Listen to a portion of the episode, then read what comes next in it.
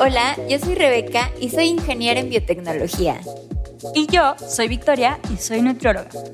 Esto es Échale Coco, un espacio para hablar de alimentos y nutrición de una forma sencilla, basada en ciencia e información actualizada. Y además, de la mano de invitados e invitadas, exploramos qué puede hacer un nutriólogo o nutrióloga más allá de la consulta, así como otras experiencias de diferentes profesionales en torno a ciencia de alimentación. Esto es Échale Coco.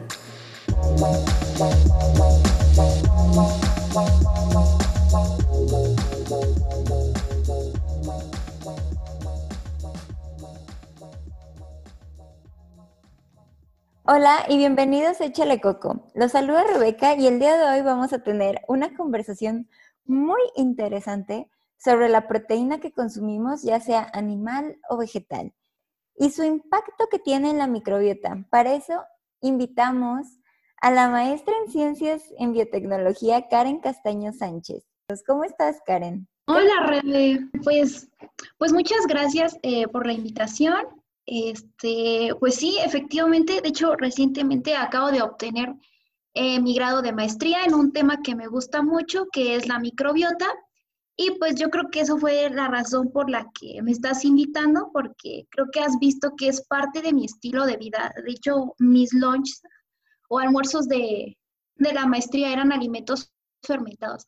Entonces, sí me acuerdo cuando me preguntaste, oh, Karen, un día me tienes que platicar de esto. Y pues te agradezco mucho y te felicito por tu proyecto del podcast. Ay, muchas gracias. Lo hacemos con mucho cariño, Victoria y yo.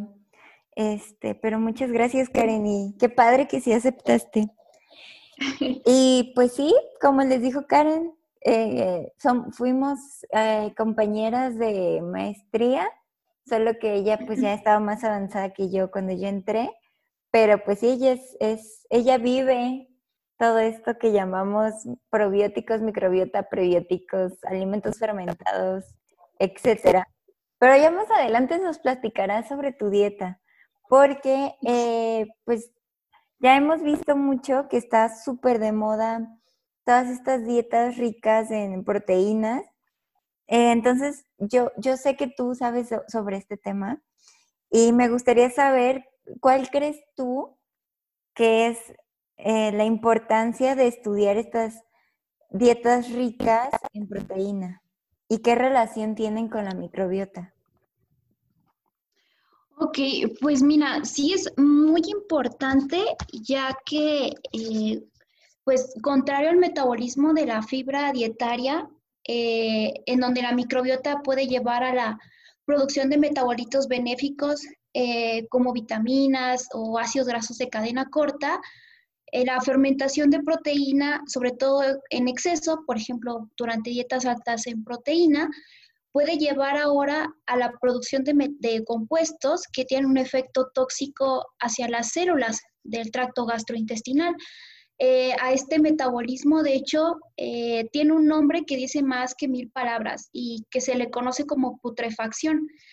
Ahora bien, el colon descendente es el sitio principal donde ocurre la putrefacción y es de hecho eh, la región del colon que tiene la mayor incidencia de colitis ulcerativa eh, y cáncer colorectal. Ahora te voy a hablar eh, de algunos metabolitos tóxicos que se producen por la fermentación de proteína. Uno de ellos es el cresol el cual eh, en estudios in vitro ha mostrado cómo puede causar daño al DNA de células eh, intestinales y otro de estos es el sulfuro de hidrógeno, el cual en ratones ha mostrado cómo puede desestabilizar la capa mucosa del intestino. Eh, los seres humanos también contamos con esa capa. Esta es una red, esta es una capa que consiste en una red de glicoproteínas llamadas mucinas que separan a las células del tracto digestivo de lo que es el lumen intestinal, que es en donde se encuentran eh, los alimentos que estamos digiriendo, así como las bacterias y sus respectivos metabolitos, eh, los cuales pueden ser tóxicos o benéficos. Este, la disrupción de esta capa puede traer como consecuencia que estas células ahora se encuentren más expuestas a toxinas y bacterias, lo que puede desencadenar eh, respuestas inmunes con potenciales episodios de inflamación. Ok. Karen, em, perdón que me interrumpa. Eh, nada más para que nos expliques más o menos cómo está dividido el colon, porque tú mencionaste ahorita una sección del colon. Entonces, para saber más o menos qué, en qué parte es donde se lleva esta fermentación de, o este metabolismo de proteínas que hacen las bacterias que nosotras, nosotros tenemos en nuestro, en nuestro intestino. Platícanos, eh, antes de que continúes, sobre cómo está dividido el colon y en qué sección nos estamos refiriendo exactamente ya. Eh, ah, ok. Mira, son tres secciones del colon. Es la ascendente, que es en donde al finalizar el la digestión en el intestino delgado es la primera sección a la que entra y a eso se le conoce eh, colon ascendente. Después de ello viene una, eh, digamos, una sección intermedia que se conoce como colon transverso. Ahora bien, en el colon ascendente es donde se lleva a cabo principalmente la fermentación de fibra y no de proteína. Entonces, al haber más eh, metabolismo de fibra, la proteína no se digiere en ese tramo. En el colon transverso hay una digestión intermedia entre fibra y proteína. Por otro lado, en el colon descendente, al ya no haber fibra dietaria y el único este, o residuo que queda es la proteína, es por eso que en esta última sección del colon es en donde se lleva a cabo la fermentación de la proteína. Ok, y en esta sección es donde ocurre todo lo que nos estás platicando, la putrefacción. Sí, es donde ocurre. Ajá. Y cuando tenemos un exceso de proteínas, es cuando se empiezan a generar estos productos eh, que, que destruyen nuestra mucosa, ¿no? Sí, destruyen ajá, esa capa mucosa que separa a las células de todo lo que es el contenido intestinal y como te mencionaba, es muy peligroso, ya que expone a estas células y esto desencadena respuestas inmunes que eh, activan inflamación. De hecho, en pacientes con colitis ulcerativa es lo que sucede. Hay una respuesta inmune exacerbada y esto trae eh, consigo la formación de llagas y úlceras en este revestimiento del colon. Entonces, es muy importante esa mucosa. Ya veo. Em, ¿Esto es únicamente con algún tipo de proteína? O sea, me refiero, si es proteína de origen animal o vegetal, o no importa de qué fuente venga la proteína, sucede sí o sí este, esta eh, putrefacción masiva, pues, por así decirlo. Pues realmente lo que se ha visto es que lo, que importa es, son, es la proteína, o sea, pero, por ejemplo, en humanos no se ha estudiado bien del todo esto, los tipos, por ejemplo. En ratones sí se ha estudiado sobre todo con caseína.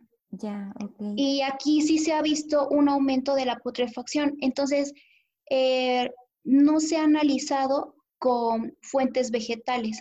Eh, para esto se necesitarían que aislar y probar, pero no se ha hecho, o incluso probar los suplementos vegetales que hay hoy en día, pero eso no se ha realizado. Y en seres humanos eh, se han probado dietas altas en proteína, pero tienen eh, tanto fuentes animales como vegetales, no una sola. Y se han analizado las heces. y, y en esas sí se han observado cambios que si gustas podemos platicar de esto. Claro, sí, bienvenida a este nuevo conocimiento, sí. Platícanos. Ah, sí, sí, mira, ha sido poco, pero lo que se ha visto es que hay una disminución de bacterias probióticas en comparación con las dietas normales, sobre todo de lactobacilos y bifidobacterias. Y también se, ha observado que hay una disminución en los ácidos grasos de, de cadena corta. Entonces, este escenario no es para nada favorable para nuestra salud, ya que estos ácidos eh, son los encargados de mantener un ambiente ácido y libre de oxígeno, lo cual disminuye el crecimiento de bacterias patógenas. También estos ácidos eh, son la fuente de energía de estas células del tracto digestivo, lo cual es muy importante, ya que estas células, para estar saludables, eh, necesitan regenerarse cada tres a cinco días, por lo mismo que están siempre expuestas a toxinas, a bacterias y a lo que nosotros consumimos. Entonces, estos ácidos también, por ejemplo, aumentan la secreción de antimicrobianos de estas células. Claro. Y de hecho, en algunos pacientes con diabetes, obesidad y cáncer de colon, se han visto disminuidos estos ácidos, lo cual habla de su importancia. Entonces, realmente seguir dietas altas en proteína nos expone a esto, a un desequilibrio en, nuestro eh, colon. Claro, y en los ácidos te refieres a los ácidos grasos de cadena corta, ¿no? Que son los que producen los, las bacterias benéficas de, nuestro, de nuestra microbiota intestinal, ¿verdad? Sí. Claro, ¡ah, qué importante! Y ahorita que están súper de moda todas estas dietas altas en proteína, independientemente de, pues, de la fuente, ¿no? Em, y qué bueno es saber que, pues, que hace falta investigar esto, porque, pues, es una llamada a investigarlo más. Eh, ¿Tú qué dirías entonces para llevar nosotros una dieta más eh, equilibrada, además de comer, sol, o sea, por ejemplo, las dietas altas en proteína, tú dirías que debería de agregarle algo más, o sea, no nada más ser proteína, sino agregar otros grupos de alimentos, ¿correcto? Sí, todos los grupos. De hecho, por ejemplo, los suplementos de proteína eh, desde mi punto de vista, son necesarios si estás sometido a un régimen de entrenamiento, porque eh, fuera de ello, el consumir eh, de manera variada fuentes animales y vegetales es, es lo ideal. no necesitas más. Entonces, por ejemplo, la F recomienda que consumamos 0.8 gramos por kilogramo eh, de peso. Eh, aunque esto no es eh, lo que se deba de consumir, es una referencia. Uno debe de, escuchar su cuerpo y, y ver, por ejemplo, si, no lo sé, el atún no te hace sentir eh, tan mal como lo es el pollo. El pollo puede que no te caiga bien, por decirlo de alguna manera. Entonces tú haces los ajustes y no desestimar las fuentes vegetales eh, de los cereales y de las leguminosas. Eh, porque esas solamente necesitas complementarlas, no es que sean de menor calidad, es que tienen una menor cantidad de aminoácidos y necesitas complementarlas para obtener todos los aminoácidos que necesitas. Claro, Sí, y aquí pues es la importancia que siempre decimos en este podcast de ir con un experto en nutrición, como son los nutriólogos, para que puedan, dependiendo de los objetivos que tú quieras, como bien comentó Karen, de si vas a estar tú en disciplina constante en hacer eh, ejercicio, pues también depende qué tipo de ejercicio, porque a lo mejor son ejercicios aeróbicos y vas a necesitar un tipo de dieta, o a lo mejor son ejercicios eh, de, mm, em, que requieran otro tipo de energía que a lo mejor a través de la dieta tú puedas eh, incrementar tu masa muscular o bajar la grasa, no sé, ya depende de tus objetivos y, creemos que un nutriólogo puede ser parte de esto. Y bueno, al principio del podcast, tú comentaste que yo siempre te hacía preguntas en el laboratorio porque, bueno, en el laboratorio tenemos una sección donde tenemos permitido comer y no tener bata. Y Karen siempre, siempre, siempre llevaba sus toppers con comida fermentada. Este, me gustaría que nos platicaras sobre cómo fue que entraste a hacer tu dieta 100% eh, de alimentos fermentados y qué es lo que comes para que también eh, pues conozcan que también existe este tipo de dietas. Y, pues ya, ¿y por qué? O sea, ¿por qué entrar a este tipo de dietas también? Desde tu punto de vista, claro.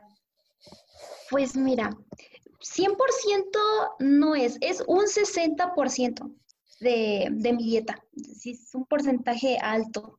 Entonces, eh, todo inició porque yo empecé a hacer malamente dietas y empecé a comer bastante fibra pero tenía bastantes problemas digestivos, eh, sentía mucho gas y era muy incómodo. Entonces yo sabía que pues la fibra era benéfica, bueno, lo es, Eh, entonces sí tenía, o tenía que encontrar una manera de, consumirla y que no, no me hiciera sentir mal. Entonces empecé a buscar en internet y me topé inmediatamente con el tema de, probióticos y también eh, con fermentaciones. Y de hecho, en la biblioteca de mi escuela eh, busqué libros al respecto y me encontré con uno que se llama Wild Fermentation. y, en, y y es un libro que te muestra varias como recetas para que todas tus fermentaciones. Entonces las vi, estaba en inglés. Entonces no, no tenía muchos ingredientes, pero me inventé una, entonces a esta le agregué avena, leche y Yakult. y entonces me la tomé. Como tres días después le empecé a ver, ver burbujitas, que estaba ácida, no, no tenía malos olores y me atrevía a comerla, a tomarla, perdón y me gustó mucho la sensación. Me sentí muy ligera y tal vez sea muy vergonzoso decir de esto, pero mm, pude ir al baño muy bien y me, me gustó muchísimo la sensación y aparte me sentía muy saciada y empecé a hacerlas, las llevo haciendo desde 2014. Entonces, ahorita tengo una tolerancia a la fibra y como cosas muy extremas. Por ejemplo, aquí tenemos a un señor que, ah, gracias a Dios, nos trae leche bronca. Entonces, eh, ahorita puedo comer un plato fuerte. Eh, por ejemplo, ayer comí una torta de frijoles con requesón y un vaso de leche. Y a las dos horas eh, volví a comer piña. O sea, tengo una muy buena capacidad de digestión. Sí. sí, ya puedo incluir cualquier alimento y la verdad es que es eso es lo que he notado, una mayor tolerancia a la fibra y una mayor capacidad de digestión. Y también desde hace tres años no he tenido ninguna enfermedad, nada de gripes, absolutamente nada. Y lo que te mencionaba, me siento más saciada, con más energía y sobre todo, eh, bueno, tengo una menor dependencia de alimentos procesados. Realmente mi despensa es muy sencilla. Son cereales los que voy a fermentar, leche y huevo. Y la verdad es que sí estoy en un régimen de entrenamiento, pero no requiero proteína. No, no la siento necesaria ahorita en mi vida. Eh, de hecho, cuando hice mi examen de grado, se me ocurrió la gran idea de tomarme un scoop de proteína y no me sentí muy bien. Este, entonces, no lo sé, como que siento que ya estoy comiendo lo suficiente con esto. Realmente esto habría que validarlo. Mucho de lo que se sabe de los alimentos fermentados es, es lo que te menciono, de que las personas se sienten que pueden digerir más, que pueden ir al baño de una manera más constante, lo cual es muy importante porque, por ejemplo, imagina que tienes una casa y a diario, por tus actividades y todo lo que realizas, generas basura entonces, ¿qué va a pasar si no estás sacando esos desechos? Claro. Eh, se van a empezar a acumular y se van a generar, empezar a generar compuestos tóxicos. Entonces, ahorita eh, una gran mayoría de personas tiene estos problemas de que van solamente de dos a tres veces al baño a la semana. Claro. Cuando debería ser prácticamente de cada, cada día o cada dos días. Claro. Sí. Entonces, sí. Sí, pues sí, es, también es un, un, área que no se ha explorado sobre el uso de alimentos fermentados y pues de lo que hay también, pues no hay ni siquiera como régimen de alimentación donde se puedan utilizar este tipo de alimentos, que también es un área muy inexplorada. Sí. Sí. Pero uno muy conocido y al que yo recomiendo mucho que las personas inicien es con leche búlgara. Claro, sí, El, la, el kefir, eh, la leche búlgara, sí, son, son productos fermentados, pero son, bueno, los que conocemos son procesados, como el kefir comercial o el yogur comercial, o incluso las leches fermentadas como el Yakult pero nos falta como esa cultura de nosotros hacer este tipo de alimentos, como tú los haces, por ejemplo. Porque también está la kombucha y está, este, ay, tienen nombres muy extraños, que ahorita no me acuerdo, pero está col que también es fermentada, que se come mucho. Este. Ah, el sauerkraut. Ajá. Col, sí, col fermentada. Col fermentada. Sí, sí, pero la verdad es que sí, todos deberíamos tener al menos uno en nuestra casa. Eh, vulgaritos. Nosotros aquí tenemos vulgaritos y procesamos como tres litros y lo tomamos toda la familia. Sí, pues es que es eso, eh, empezar como a, a, tomar, a apoyar a nuestra propia microbiota, a tener mejores eh, alimentos que puedan metabolizar mejor para que nos pueda dar pues mejores beneficios a nosotros también.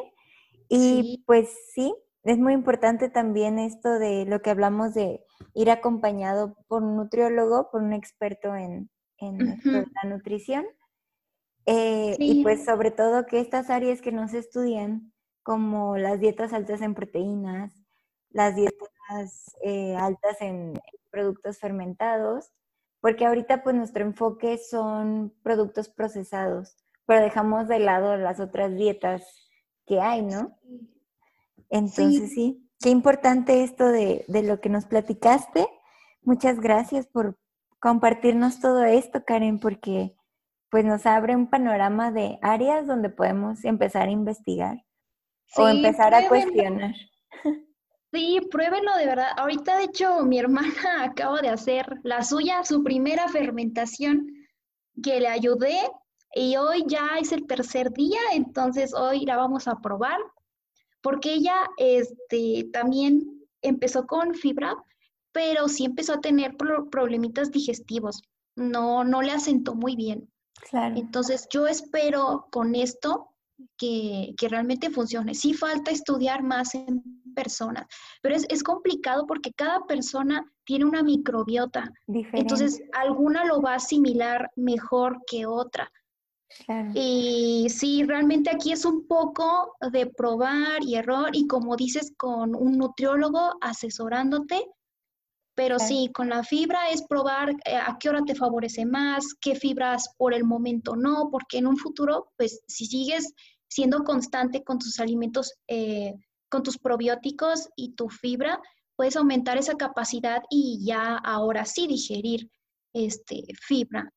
Mejor. Eh, sin que te haga sentir mal, porque a veces por eso muchas personas eh, lo dejan. Sí, porque como está ocurriendo un cambio en la microbiota, porque ya hay eh, crecimiento de bacterias que a lo mejor no habían tenido la oportunidad de ser los estelares en el intestino. Exacto. Empieza a generar más gases que pues son incómodos cuando uno empieza a tener estas dietas altas en fibra. Y te haces tu gran licuado y no. Y aparte como uno, dependiendo también, ¿no? De, las, los hábitos que uno tenga, porque si toma agua y no hace ejercicio, pues esa fibra también pues empieza a acumular y empieza a ser hasta incómoda para una persona. Entonces sí, es, importante, como tú dices, o sea, escucharte e ir a asesorarte con un experto en el área como los nutriólogos. Mis, comerciales son nutriólogos, aunque ni tú ni yo somos nutriólogas, pero es que es importante también esto. Sí, sí, también es importante. Claro. Y ya para finalizar, porque ya nos diste, pues no nada más hablamos de proteínas, sino también de fermentados y un poquito de fibra. Em, y sobre ti, eh, que tú eres ingeniera en alimentos, pero ahora tienes una maestría en biotecnología. Eh, queremos saber más de ti en Échale Coco, Karen. Entonces tengo unas preguntas sorpresa sobre, sobre ti, o sea, para que nos platiques sobre ti y tu relación con la comida. ¿Estás lista? Ok. no te pongas nerviosa, no están feo. No, no, está bien. Ok, de acuerdo. Eh, número uno, ¿cuál es tu comida favorita y por qué es tu comida favorita? Uy, Ay, Dios mío. Pues tamales. Sí, los tamales, ajá. ¿Los tamales? ¿Pero tamales de lote o tamales de, de los que traen carne o, no sé, de pollo o de raza? Ah, sí. Eh, prefiero los de pollo. Tamales verdes de pollo, con queso, en una torta. Una guajolata, entonces. ¿Esa sería tu comida favorita? Sí. Ok, ok. Es que en serio como absolutamente de todo. Ok, Pero, de acuerdo. sí, Ajá. ¿Y por qué es tu comida favorita? Ay, es que sabe muy delicioso. Ay, pues, ¿qué te digo? Está bien, te, te- te la compro, tu respuesta te la compro. Es, Salí barata. salí- saliste barata. Es que fue muy sincera. Este, y hablando de comida, ¿cuál sería tu gusto culposo? O sea, por ejemplo, en mi Ah. caso, siempre doy mi ejemplo, los chocotorros. Yo amo los chocotorros, pero sé que eh, pues hacen daño. O sea, el exceso de, de chocotorros o hacen daño. Entonces, procuro comer uno cada que encuentro o uno por semestre. Ok. ¿Qué Ajá. qué es un chocotorro? Es, ay, Karen, es un, es un como un gansito, Ajá. pero en vez de que tenga cobertura de chocolate oscuro, es cobertura de chocolate blanco que está pintado de rosita y tiene Ajá. chispas de, de chocolate arriba, pero esas que son como largaditas. Y por dentro el pan no es de vainilla, es de chocolate. Y trae igual que el gansito, o sea, mermelada y como una crema blanca. Ah, ok. No, no, no sabía. Ajá. Lo vendí muy bien, ¿verdad? Mm, Ah, ese es tu gusto culposo. Ok. Es mi gusto culposo. Mm, ¿Cuál Es que? ¿sabes? Ajá. Yo, todo, o sea, toda la semana me porto bien, o sea, o sea, como alimentos fermentados, eh, muchos vegetales, pero el domingo como absolutamente lo que quiero. Entonces ya tengo guardada mi dona y pozole. Entonces gustos culposos pues no son un montón. Tú, el que tú digas, yo sé que esto me hace daño, pero me gusta comerlo. Ay, híjole, ya, ya no puedo decir tamal. A ver qué otra. En el segundo lugar, Sí, ya no puedes decir tan mal. no. Mm, ay, qué maravilloso, que es bueno. Mm. Ay, Dios. ¿Cuál, cuál, cuál? Pues supongo que pozole. Ok, pozole. Aunque el pozole no es tan, tan culposo.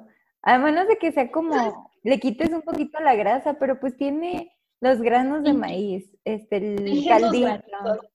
Tiene pollito o carne, no sé, dependiendo, ¿no? Tiene que lechuga, cebolla, verduras. O sea, no se Sí, me hace a mí un no, sí. Entonces, entonces pasteles, supongo. Pasteles, Pasteles, ok. ajá, sí. Ok, pasteles. Te la voy a comprar también. Ahora, Karen, si no hubieras sido investigadora, ¿qué hubieras hecho? ¿Qué hubiera sido de Karen? Mm, ¿qué hubiera hecho?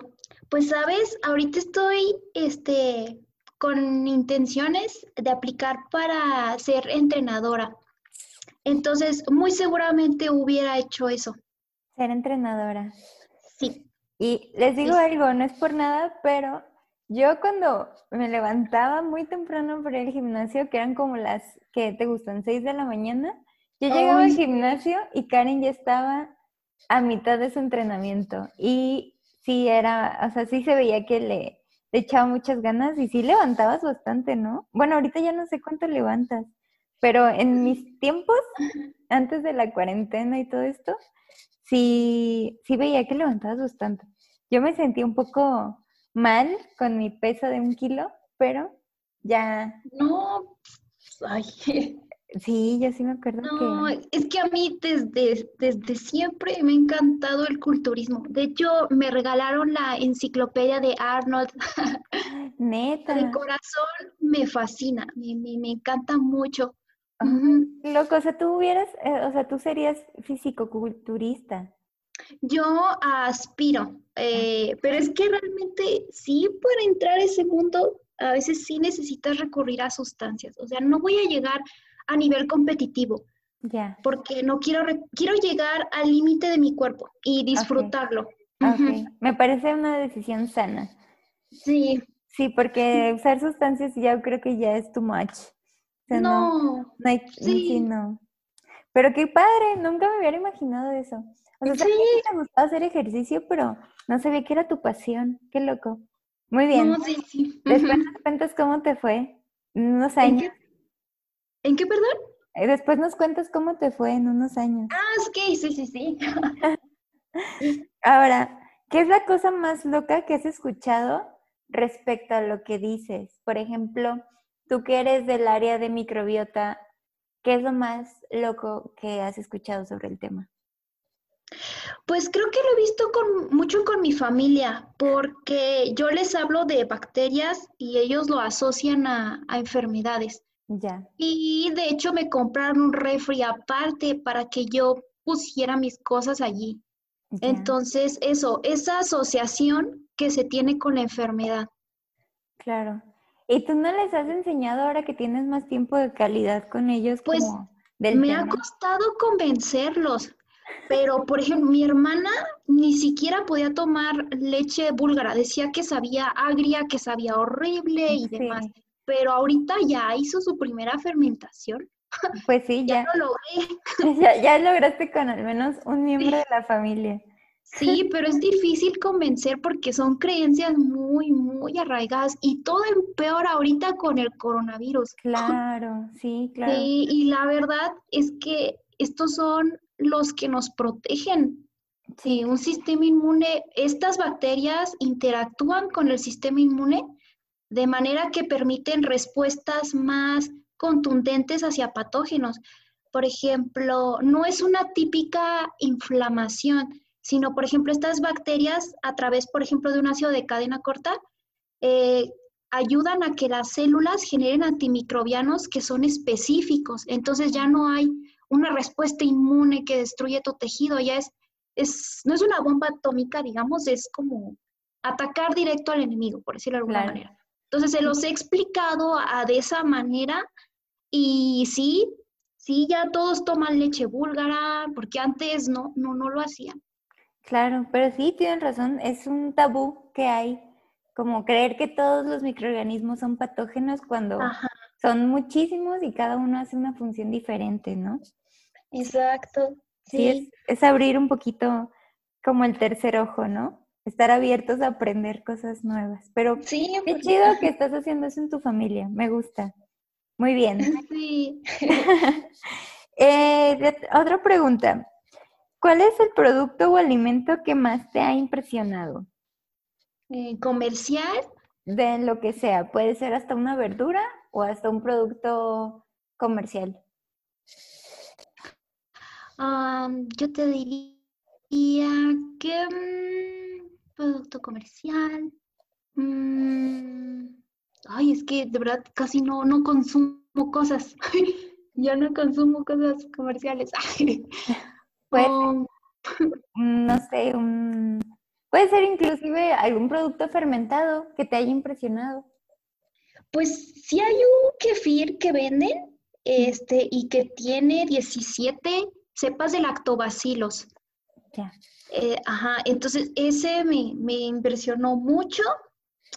Y ¿qué otro? Y también pueden ser naturales, ¿verdad? Sí, de lo que sea. Un producto que tú consumes. Mm, Oh, cielos. Supongo que. Uy, uy. Ay, Dios. Es que solo se me viene a la mente avena. Ah, pues avena está bien. Es, ¿Por es qué te que impresiona la avena? es todo lo que consumo en el día. Sí, diría que la avena. Ajá. Ay, ¿por qué te impresiona la avena? Mm, mira, por su facilidad, porque puedes consumírtela, no, este, no la tienes que cocinar, por ejemplo, ya la puedes consumir cruda, es, eh, tiene estos betaglucanos que fortalecen el sistema inmune y también eh, tiene propiedades para disminuir el colesterol. Claro. Entonces se me hace un carbohidrato muy conveniente porque la verdad todos los demás sí necesitan algún procedimi- procedimiento de cocción, por ejemplo. Claro. Entonces me gusta mucho la versatilidad de la avena. Yo no sé qué haría sin avena. Claro, sí. Sí, es un, ahora que lo pones así, pues sí impresiona mucho el consumo de avena. Voy a comer más avena, porque a mí me encanta, pero la como, casi siempre la como como de desayuno o de postre, porque me gusta mucho con leche.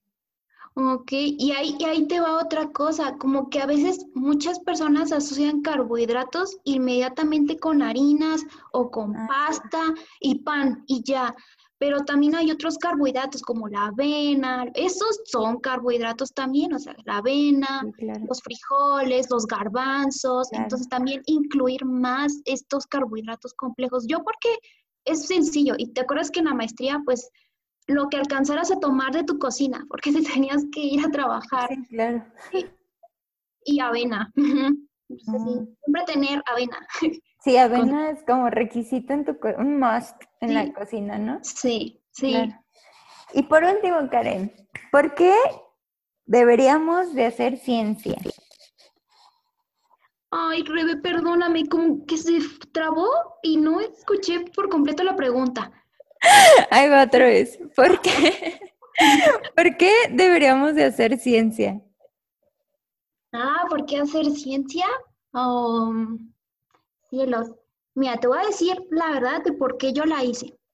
Entonces, yo la hice porque a mí la verdad me daba mucho miedo, porque en mi carrera era el laboratorio en lo que peor me iba, pero sabía que me gustaba la microbiota y lo hice. Entonces, para mí fue enfrentar un miedo con algo que eh, me gustaba ese tema y de hecho eh, rindió frutos porque lo que se encontró en, en esta tesis que realicé en colaboración con los doctores, pues abrió una línea de investigación ahí en el TEC. Entonces, la ciencia pues la debes de hacer realmente porque te apasiona. Claro. Y pues va a ser muy complicado porque vas a toparte con que no hay presupuestos, eh, tal vez tu experimento se vaya a arruinar, entonces tienes que ser muy resiliente y para eso pues, realmente te tiene que gustar. Entonces, eh, pues sí, también para, sobre todo en este tema de microbiota, sí hace falta mucha investigación porque realmente en seres humanos todavía no se sabe bien qué eh, efectos, qué otros efectos podrían tener estas dietas altas en proteína. Ahorita solo se están analizando las heces, pero hay muchos metabolitos que, que se absorben a través de las células del colon, entonces ya no sabemos eh, qué otros metabolitos se pueden llegar a producir. Entonces, sí, todavía también hay que hacer ciencia porque falta mucho por descubrir y porque la microbiota se ha visto involucrada en prácticamente todas las enfermedades. En todas las enfermedades hay un desequilibrio de, de microbiota. Entonces, hay muchas cosas que faltan por responderse. Claro, qué, qué bonito, pues sí, tienes razón, sobre todo en el tema de microbiota, pues sí, no nada más microbiota intestinal, sino también Ah, la, sí. la de la piel, la vaginal, eh, no sé, creo que en eso, la de la leche materna, por ejemplo, Sí, también es. este, sí, hay mucho todavía por qué descubrir, y pues sí, me gustó tu, tu significado de ciencia porque aparte fue vivencial tu definición. Sí. Entonces, gracias Karen, de verdad muchas gracias por compartirnos un pedacito de ti en este podcast, por aclararnos dietas sobre proteína, fibra y fermentadas. Y pues sí, eh, cuando quieras eres bienvenida, échale coco. De verdad fue muchas gracias. eh, de verdad fue muy interesante entrevistarte y pues muchas gracias. Ay, Rebe, muchísimas gracias a ti por la oportunidad, de verdad. Sí, gracias. Yo estaba Pues- bien nerviosa, pero ya me siento bien, no nerviosa. Pues gracias chicos también por escucharnos. Ya conocieron a Karen. Si quieren saber más sobre ella, la pueden eh, buscar. Vamos a de- dejarla etiquetada en nuestras fotos del Instagram. Y pues, pues ya, muchas gracias también a ustedes por escucharnos. Hasta Sí. luego. Hasta luego.